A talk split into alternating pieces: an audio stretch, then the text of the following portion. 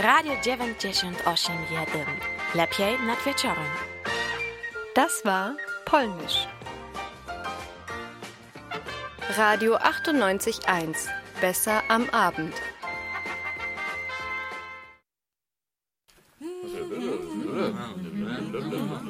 Vera am Abend. Vera am Abend. Vera am Abend. Vera am Abend.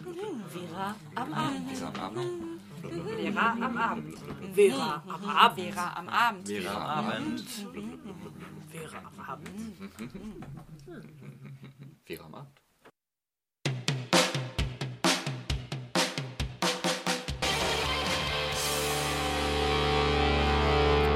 Und damit herzlich willkommen bei Vera, Verquer Radio, hier bei Radio 98.1. Ähm, wir schließen heute an die Sendung aus dem Februar an ähm, und beschäftigen uns weiter mit dem Thema Gender und Gendervielfalt.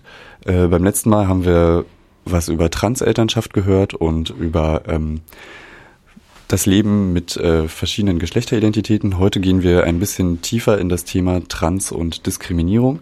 Wir werden uns äh, mit einem Arzt, einem Phoniater unterhalten und die Möglichkeiten, die Stimme äh, dem gewünschten Geschlecht anzupassen, sprechen über das äh, Unsichtbar in MV, eine Ausstellung zu Queer, ähm, führen ein Interview mit Julia Sultanova in Russland und äh, haben schöne Musik für euch wünschen euch viel Spaß mit unserer Sendung.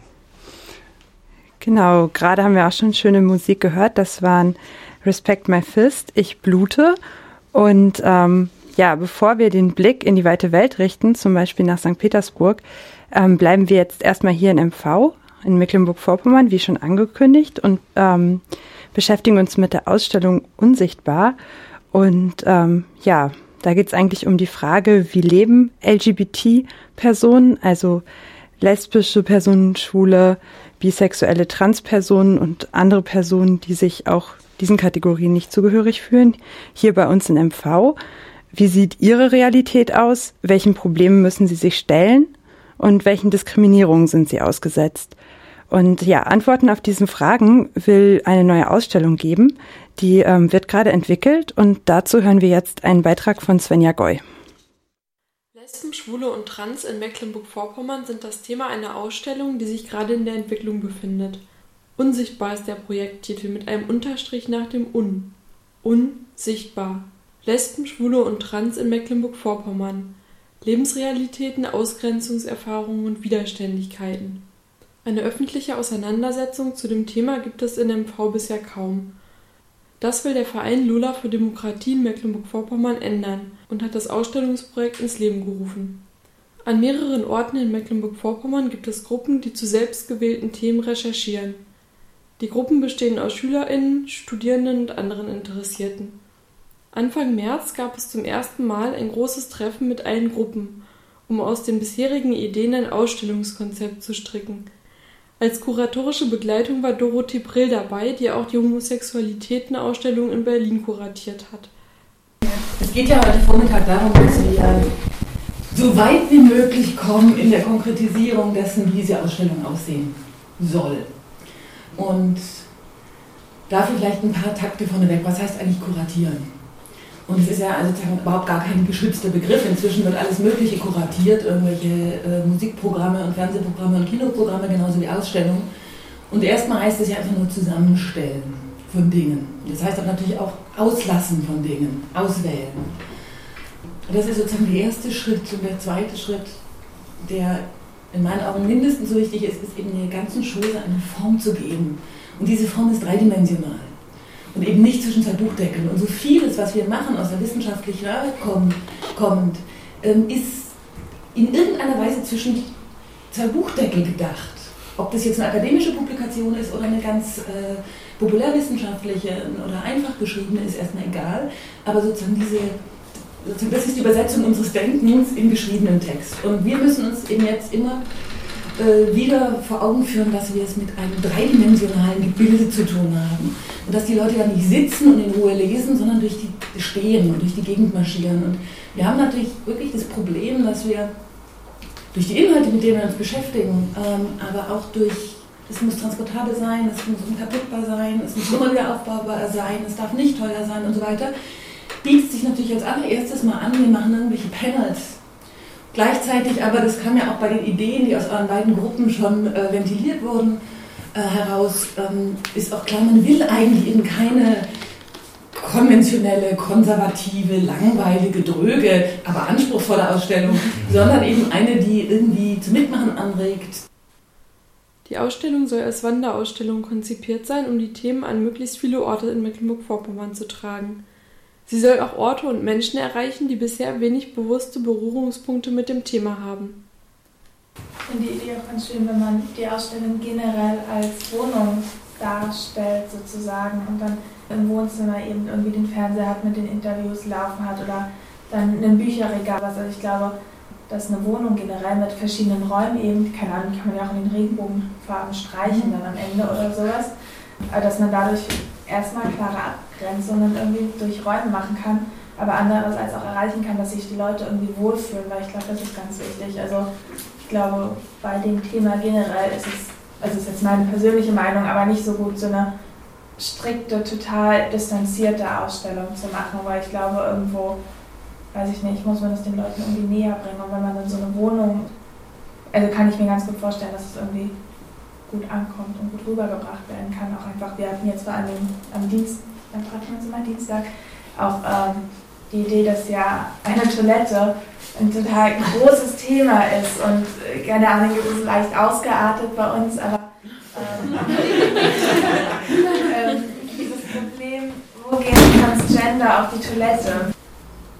Also noch zu diesen Toilettenschildern, vielleicht ist es auch eine Möglichkeit, tatsächlich ähm, eine alternative Toilettenbeschilderung für diese Räume mitzuschicken, vielleicht auch mit einer kleinen Infotafel, um das halt in, in den, den ja. Raum zu integrieren, sozusagen, in dem Sinn. In vielleicht kann es auch da bleiben oder so. Oder so. Also, also, dass man es quasi dann an die ja. Schultoiletten genau, äh, als genau, Alternative ja, ja, ja.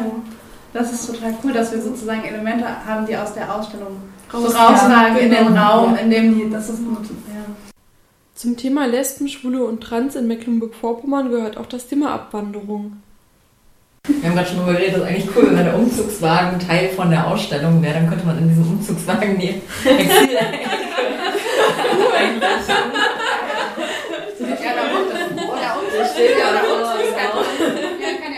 Umzugskartons irgendwie da rein. Oder um, ja, stimmt. Also in irgendeiner Ecke so, die so halb eingepackt sind und so. Oder Zugtickets oder so. Oder Zugtickets für Leute, die pendeln. So Tickets nach Berlin. Ja, genau. So. Wochenendtickets. Wo dann halt auch diese Gegenstände drin liegen, wie der Wein da oder sowas. Kann ich ja nicht gebrauchen. Ja. Dadurch hätte man natürlich viel, viel, viel Fliegen mit einer Klappe geschlagen. Ja. Wir sind ein, ein Anhänger vor, vor die, was ich fürs Rathaus stellen. Ja. Aber vielleicht müssen wir noch aufpassen, also, weil ja nicht alle Leute einfach so schön mit dem Wagen umziehen und mit einem Koffer oder so. Also es gibt ja Geflüchtete, die auch aus solchen diskriminierenden Situationen raus nach Deutschland fliehen und vielleicht nur mit einer Plastiktüte kommen können und in Deutschland weiter diskriminiert werden oder so. Also das könnte man darin ja auch mit aufnehmen. Mhm. Ja, es ist interessant, wie sozusagen über diese Wohnungsidee sofort sozusagen so eine einheimisch, also in Anführungsstrichen einheimische Perspektive dann gespiegelt mhm. wird. Ne? Also so von Wohnzimmer und privilegierter Raum von eigenem eingerichteten ähm, Wohnen und so weiter und gar nicht die Person mit einschließt, von, die vielleicht diesen Raum gar nicht hat oder mal einen hatte und den verlassen musste einer wenn ihr erfahren wollt, was aus den ersten Ausstellungsideen geworden ist, müsst ihr euch noch ein bisschen gedulden. Die Ausstellungseröffnung ist nämlich erst im September 2017 geplant. Es sind aber noch Leute willkommen, die Lust haben, an der Ausstellung mitzuarbeiten. Also wenn ihr darauf Bock habt, dann informiert euch gerne im Internet unter www.un-sichtbar-mv.de. Bevor ich anfange, möchte ich eine Begriffserklärung vorlesen. Zu Trans und eine Welt aus Sahne glaube ich, dass es geben kann. Faulenzer mit Julian oder Juliane, ein musikalischer Einstieg in das nächste Thema oder in das Schwerpunktthema dieser Sendung, Trans. Und ja, in dem Song ging es auch schon um die Bezeichnung von Transpersonen und was die Menschen, die da bezeichnet werden, eigentlich hören möchten und was sie nicht hören möchten und wie sie bezeichnet werden möchten. Genau, zu den Begrifflichkeiten Transgender, Transsexuell gibt es eben verschiedene Meinungen und Ansichten ähm, aus ganz verschiedenen Gruppen. Im folgenden Beitrag werden Transgender und transsexuelle Personen angesprochen, die etwas an ihrem Körper und ihrer Wahrnehmung ändern wollen. Sie möchten eine andere Stimme. Ein Interview von Linda Schubert mit dem Phoniater Oberarzt Dr. Med Lehnert von der Universitätsmedizin Greifswald. Viele werden wahrscheinlich gar nicht vermuten, dass die Stimme für Transgender bzw. transsexuelle Personen zu einem doch großen Problem werden kann. Ja. Vielleicht können Sie einmal kurz erläutern, mit welchen Problemen eben diese Menschen zum Phoniater bzw. zum Stimmarzt kommen. Ja.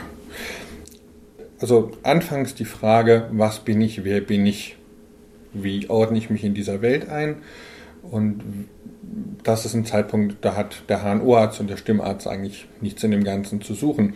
Wenn diese Menschen sich selbst dann gefunden haben, taucht immer der große Konflikt auf zwischen der Selbstwahrnehmung und die, wie man von anderen angesprochen wird.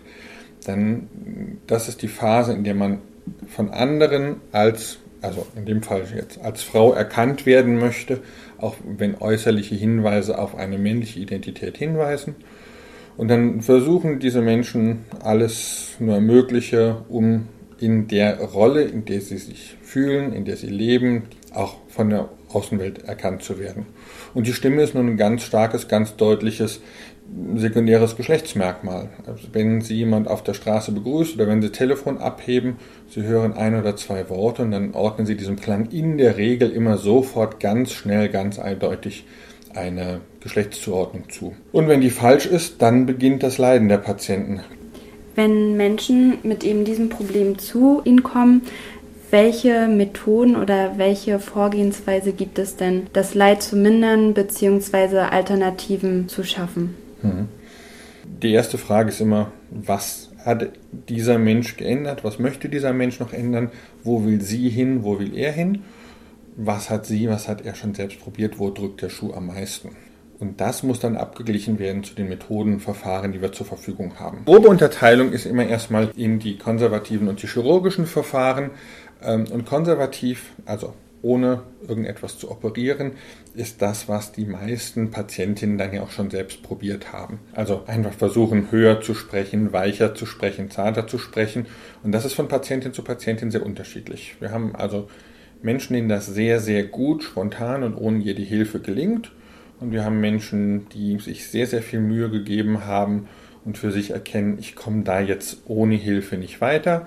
Teilweise auch Patienten, die sich mit Hilfe, sei es fachgerecht durch logopädische Hilfe in Selbsthilfegruppen oder sei es durch irgendwo in den dunklen Seiten des Internets angelesene Hilfemittel versucht haben, sich irgendwie selbst ähm, zu helfen.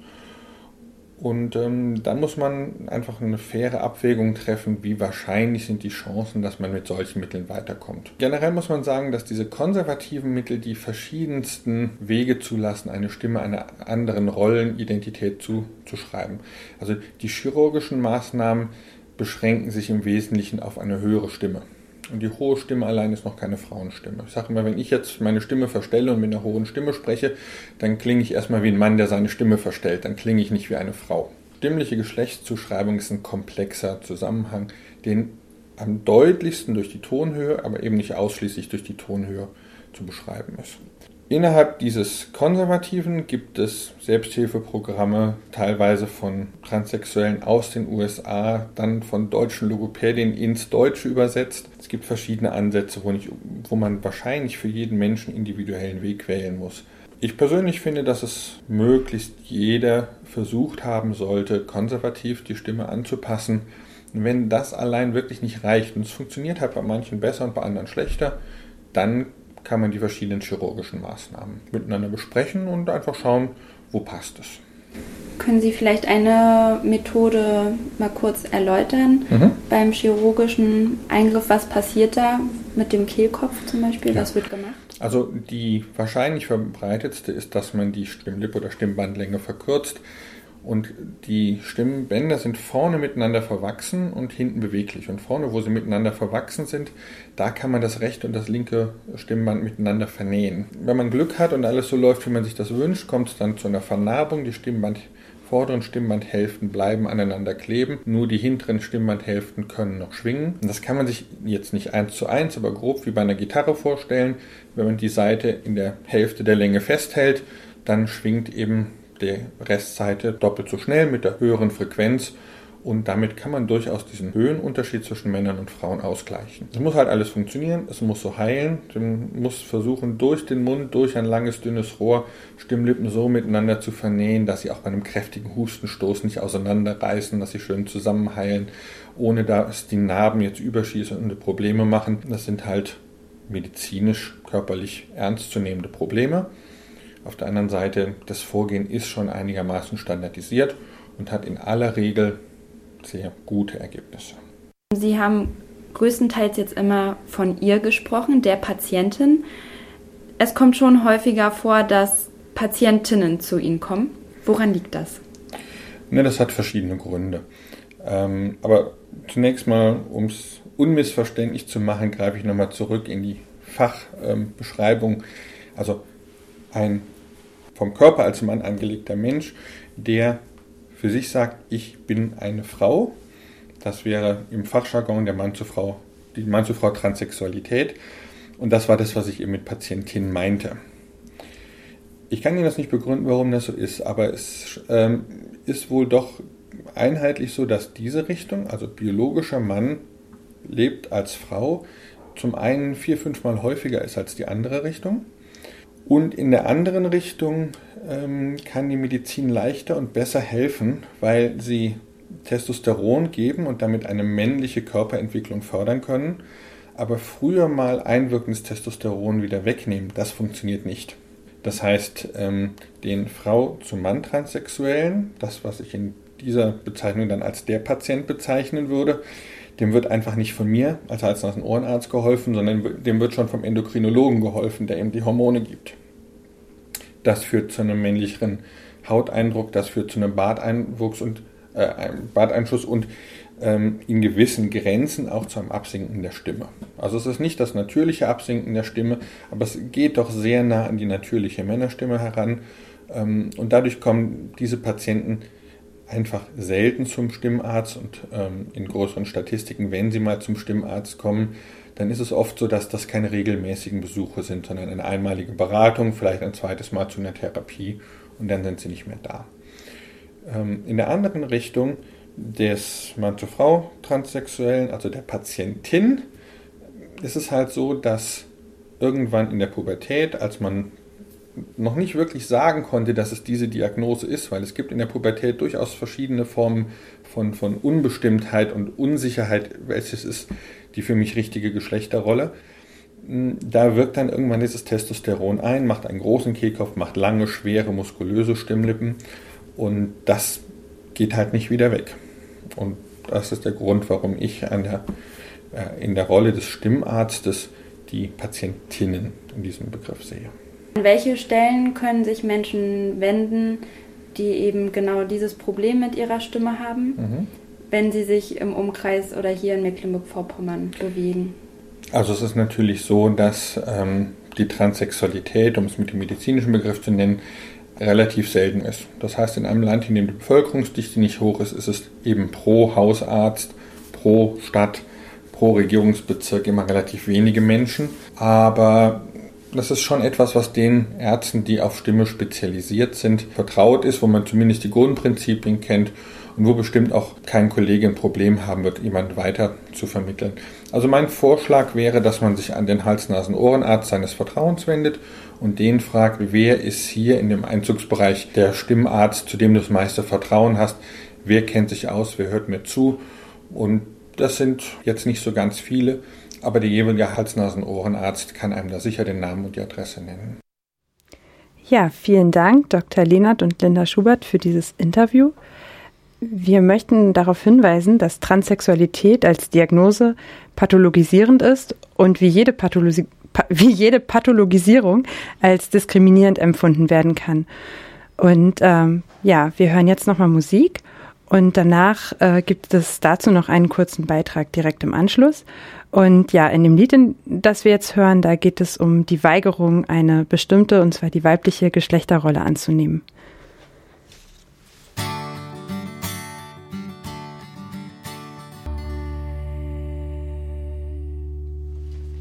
Das war Martha Wainwright mit Bloody Motherfucking Asshole. Ähm, wie gesagt, sie weigert sich, äh, die Identität oder die Rolle der Frau anzunehmen und möchte gerne wie Männer sein. Ähm, jetzt zum versprochenen. Äh,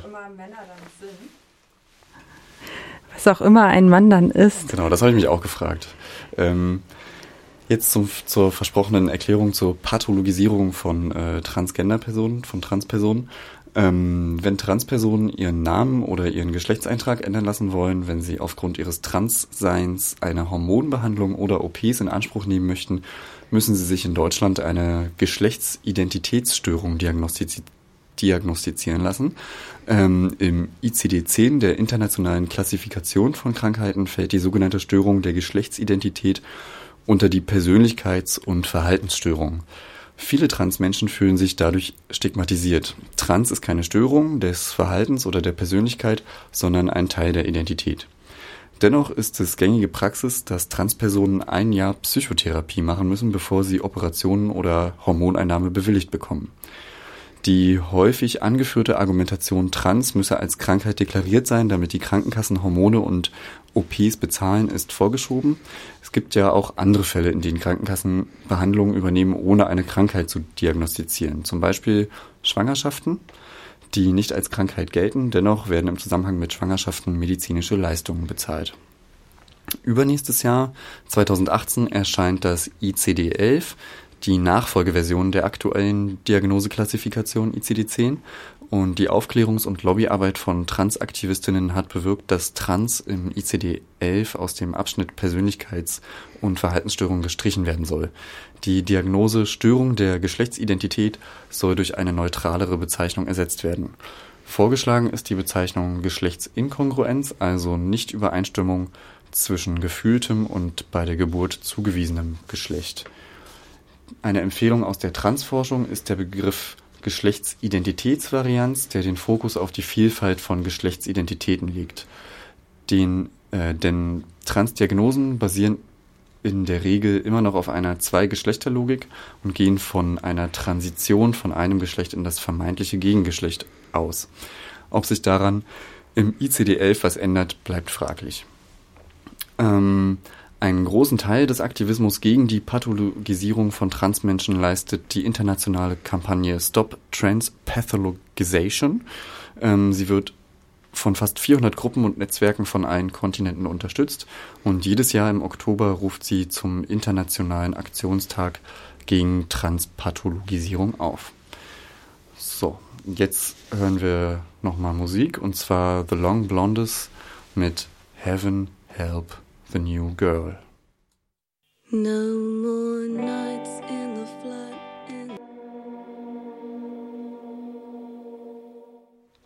Und damit willkommen zurück bei Vera, Verquerradio am Abend oder am Vormittag, wenn ihr uns in der Wiederholung hört.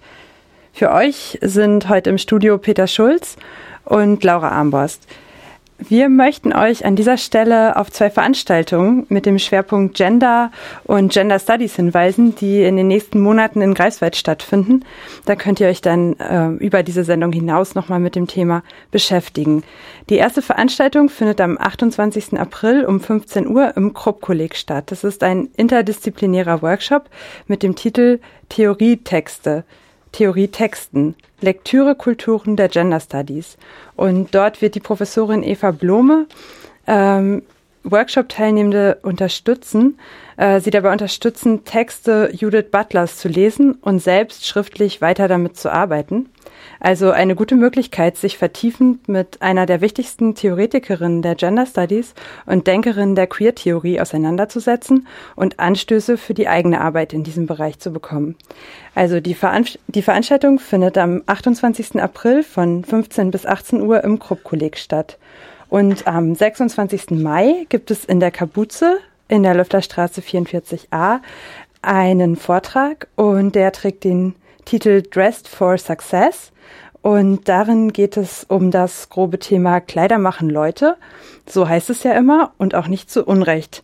Denn äh, über die Codes der Kleidung kann man ziemlich leicht Fragen nach Geschlecht, Klasse und Alter beantworten. Aber manchmal gelingt das eben auch nicht. Und was passiert dann? Und wie gehen wir mit der Identität dann um? Dazu also ein Vortrag des IZFG, des Interdisziplinären Zentrums für Frauen- und Geschlechterforschung aus Greifswald in der Kapuze am 26. Mai um 19 Uhr. Genau. Und äh, nach diesen Veranstaltungstipps aus Greifswald für Greifswald, also unsere Region, wollen wir jetzt doch nochmal über unseren Tellerrand blicken und ähm, ja, in die weite Welt gucken. Wie ihr wisst, und wie wir ja auch schon teilweise berichtet haben, gibt es unzählige Nachrichten aus der Welt, die davon berichten, wie schwierig oder unmöglich, ja gar tödlich es sein kann, ein öffentliches Leben als LGBT-Person zu führen. Wir haben jetzt mal nach positiven und hoffnungsvollen Meldungen recherchiert und eine kleine Auswahl für euch vorbereitet. Nepal. Seit 2007 gilt das Land in Asien als eins der fortschrittlichsten für Transgender-Rechte. Die sogenannte Third Gender Bewegung erwirkte zu dem Zeitpunkt die Entscheidung des obersten Gerichts zur Einführung eines Transpersonalausweises, auf dem beim Geschlecht die Kategorie Other gewählt werden kann, also eine dritte neben männlich und weiblich. Organisationen wie die NGO Blue Diamond Society kämpfen aber weiterhin für mehr Gleichberechtigung in den Bereichen Bildung, Beschäftigung oder Gesundheitsversorgung ähm, für die es ihrer Meinung nach noch mehr braucht als nur den Transpersonalausweis. Argentinien.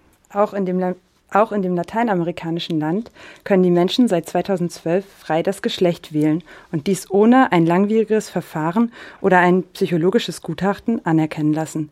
Bereits im Jahr 2010 wurde Argentinien das erste Land Lateinamerikas und das zehnte Land der Welt, das die gleichgeschlechtliche Ehe ermöglichte.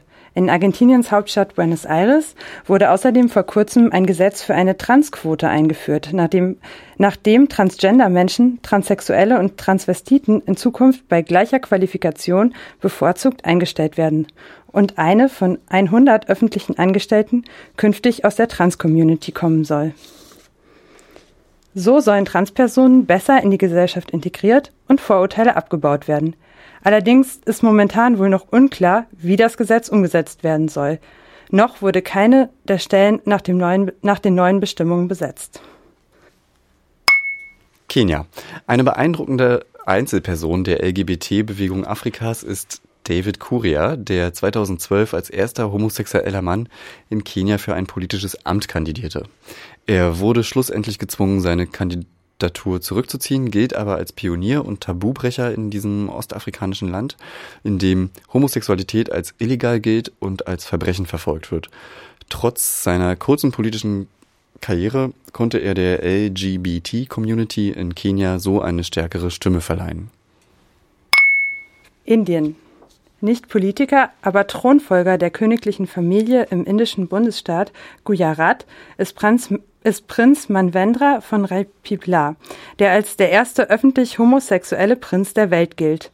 Nach seinem Coming-out in einer Tageszeitung wurde er von seiner Familie als Schande bezeichnet, gilt aber immer noch als Thronfolger. Er betreibt die wohltätige Organisation Lakshya Trust und sagt, dass Rechte von Homosexuellen nicht in Gerichtssälen, sondern nur in den Köpfen und Herzen der Menschen gewonnen werden können. Einige der Geschichten entstammen dem Film Out and Around, der die Reise eines lesbischen Pärchens in 15 verschiedene Länder dokumentiert, in denen sie Protagonisten der LGBT-Bewegung kennengelernt haben. Sie berichten, es sei leicht gewesen, viele positive Beispiele voller Hoffnung zu finden und haben festgestellt, dass sexuelle Gleichheit alles andere ist als eine westliche Erfindung. Genau, so. und jetzt geht es weiter mit Musik und zwar mit Elmo. Ähm, Elmo hat den, den, Song Frank Ocean bereits im Januar auf ähm, einer Platte veröffentlicht, die ausschließlich digital erschienen ist. Plus minus null hieß die. Und äh, dass er das Thema äh, Schwulenfeindlichkeit oder Homophobie ähm, erstmal nicht an die große Glocke hängen wollte, lag daran, dass er nicht wollte, dass es zu PR-Zwecken genutzt wird. Und äh, jetzt, angesichts der aktuellen Diskussion um Homophobie, äh, möchte er seinen Song aber einer größeren Hörerschaft zugänglich machen. Und äh, ja, das können wir natürlich nur begrüßen, ähm, besonders weil äh, Elmo in diesem Song äh, dahin geht, wo es wirklich weh tut. Er deutet nicht bequem und anklagend mit dem Finger auf andere, sondern er ähm, ja, sucht Fehler bei sich und schwärzt sich selber an für seine Haltung.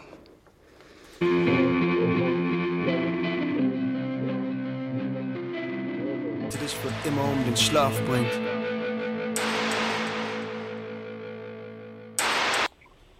Okay. Ähm, ja, wie schon gesagt, wollen wir noch mal einen Blick über den Tellerrand werfen und schauen, wie die Situation von LGBT-Personen weltweit aussieht. Und genau, wir haben die Möglichkeit, mit Gulia Sultanova zu sprechen, die ähm, in Russland ist und äh, berichten kann zur Situation in Russland und besonders in St. Petersburg und dort auch schon seit vielen Jahren ein Menschenrechtsfilmfestival organisiert. Hallo Gulia, bevor wir mit dem Hallo. Filmfestival ähm, beginnen, erst einmal ganz allgemein. Wie ist denn die Situation von queeren Personen in Russland? Äh, naja, die Situation mit äh, queeren Menschen in Russland ist äh, immer noch schwierig. Äh, obwohl also der Höhepunkt dieser staatlichen homophoben äh, Propaganda schon vorbei ist, Gott sei Dank. Also der Höhepunkt war im Jahr 2013 äh, ist es immer noch äh, kompliziert, äh, in Russland äh, offen zu sein als LGBT-Person. Es ist immer noch schwierig, äh, öffentliche Events äh, über LGBT-Themen durchzuführen und ähm, es ist auch oft lebensgefährlich für LGBT-Menschen in Russland zu leben. Ähm, das heißt, der Alltag ist nicht so leicht und die Diskriminierung kommt von staatlicher und auch von ähm, gesellschaftlicher Seite. Wie können wir uns das konkret vorstellen? Ja, also die Diskriminierung kommt äh, von äh, unterschiedlichen Seiten. Es ist ähm, ähm, aber so, dass äh, wenn zum Beispiel noch vor drei, vier Jahren, also der Staat äh, LGBT-Problematik sozusagen ignoriert hat, also nicht bemerkt hat, ja. ähm, war das natürlich nicht gut, aber das war nicht so schlecht, weil äh, äh, Gruppen von Menschenrechtlern arbeiten konnten. Und äh, wir konnten einen Dialog äh, schaffen oder versuchen, also diesen Dialog zu schaffen mit der breiten Öffentlichkeit, mit der Gesellschaft, mit unterschiedlichen Gruppen innerhalb der Gesellschaft. Äh, dann aber hat der Staat erkannt, dass äh, äh, es einfach eine Gruppe ist, also LGBT, über die die meisten Menschen fast nichts wissen. Äh, das ist eine sehr verbreitete so Ignoranz über LGBT-Themen. Man weiß nicht so viel über die Sexualität, über äh, Gender-Identitäten. Und äh, also diese, diese Themen sind für Russland sehr neu. Und äh, der Staat hat einfach drauf, wollte darauf einfach äh, davon profitieren und äh, Aufmerksam Aufmerksamkeit der Gesellschaft auf diese Themen zu lenken, aber nicht auf die Diskriminierung dieser Gruppe, sondern auf äh, äh, darauf, dass es diese Gruppe überhaupt gibt und dass es äh, nicht zum äh, äh orthodoxen Staat, äh, äh, zum guten äh, Mütterchen äh, Russland gehört. Ja, und ungefähr in diesem, in diesem Sinne äh, wird, äh, ist die Rhetorik, die aus den äh, staatlichen äh, Medien kommt, also sehr ungebildet, sehr äh, äh, Vorteil, äh, mit vielen Vorteilen äh, beladen und so. Aber äh, es gibt schon äh, LGBT-Gruppen, LGBT-Organisationen oder einfach einzelne Aktivisten, die viel, viel machen. Ähm, und äh, die, diejenigen Gruppen in Russland, die einigermaßen offen sind, die alternative Medien lesen, die in Facebook sind, äh, die so ähm, fähig sind zu denken und zu analysieren und kritisch zu sein, sie öffnen sich, also gerade diese äh, Bevölkerungsschichten öffnen sich der LGBT-Problematik. Und das ist ein guter, das ist eine gute ähm, Entwicklung. Und dazu leistet ihr ja eigentlich auch einen Beitrag mit eurem Filmfestival Side by Side International Film Festival. Ähm, ja, magst du kurz berichten, was ihr macht, seit wann es euch gibt? So eine kurze Geschichte? Ja, also ganz kurz, äh, ganz kurz ähm, also das äh, Filmfestival gibt es schon seit acht Jahren in Russland und wir haben angefangen mit St. Petersburg. Äh, jetzt sind das mittlerweile schon viele Städte, aber regelmäßig arbeiten wir in St. Petersburg und in Moskau. In den anderen kleineren Städten haben wir vor vier, fünf Jahren gearbeitet. Dann ist es aber gleich mit dem Start dieser homophoben staatlichen Kampagne äh, war das unmöglich, in kleineren Städten zu arbeiten. Und wie sind so äh, ja, sag ja. mal weiter. Ja, und also das Ziel unseres Filmfestivals ist äh, natürlich ähm, äh, durch den Film, durch äh, breite Diskussion, äh, durch äh, öffentliche Diskussionen äh, so einen kulturellen Raum zu schaffen, wo sich einerseits die Community sich wohlfühlt, der aber auch gleichzeitig offen ist für andere Menschen. und das wäre, das ist ein, ein Raum, wo wir Filme sehen, wo wir diskutieren, wo wir Informationen verteilen, wo wir uns austauschen. Und äh, dieser Raum unterstützt natürlich die Community als solche und ähm, äh, äh, macht natürlich die Agenda für ganz Russland äh, und äh, alarmiert über die Situation mit der Diskriminierung der LGBT-Community äh, in der ganzen Gesellschaft. Und wie, ähm, wie sind so die Reaktionen auf euer Festival? Wie wird das angenommen von der Bevölkerung? Ähm, ich muss sagen, das Filmfestival wird von der Bevölkerung positiv äh, an, äh, aufgenommen. Wir haben viele Zuschauer bei unseren Events, wir haben gute Rückmeldungen von Menschen auch diejenigen, die nicht kommen können, äh, sie verfolgen die Entwicklung des Filmfestivals über soziale Medien und wir sind sehr stark in sozialen Medien, Facebook und äh, russisches äh, Kontakt, Kontakte. Twitter und so weiter. Äh, aber es gibt natürlich solche ultraradikale, ultranationalistische Gruppen, die immer versuchen, uns äh, zu stören. Und diese Gruppen sind leider unterstützt von äh, Menschen in, der, in, Parlamenten. Vor allem zum Beispiel im St. Petersburger Parlament gibt es eine sehr starke Unterstützung für solche radikale, homophobe Gruppen. Und jedes Mal versuchen sie mit uns etwas zu machen, uns zu stören, auf ähm, Veranstaltungsplätze äh, Druck auszuüben von staatlicher Seite. Aber jedes Mal ähm, machen wir das Festival trotzdem und ähm, haben nicht aufgegeben. Okay, dann ähm, sind wir auch schon am Ende des Interviews. Ich danke dir für die Einschätzung der Lage und ja, ich wünsche dir ganz viel, dir und deinem ganzen Team ganz viel Kraft und Erfolg ähm, ja, für die Planung und Durchführung des diesjährigen Side-by-Side-Festivals. Und, ja, vielen, ja. vielen Dank dafür. Und äh, noch vielleicht ganz, ganz kurz, wir haben in äh, zehn Tagen haben wir ein äh, Festival in Moskau und bereiten uns natürlich jetzt äh, auf das Festival vor. Und da in unserem Festival gibt es auch Filme aus Deutschland. Wir haben Unterstützung des Goethe-Instituts.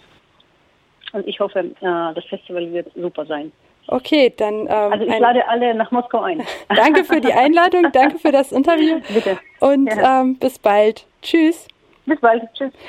Und wir hören jetzt Suki ähm, zum Abschluss mit dem Song Bitches, Batches, Dykes und Divas. Viel Spaß damit und bis in zwei Wochen bei Vera am Abend. Tschüssi.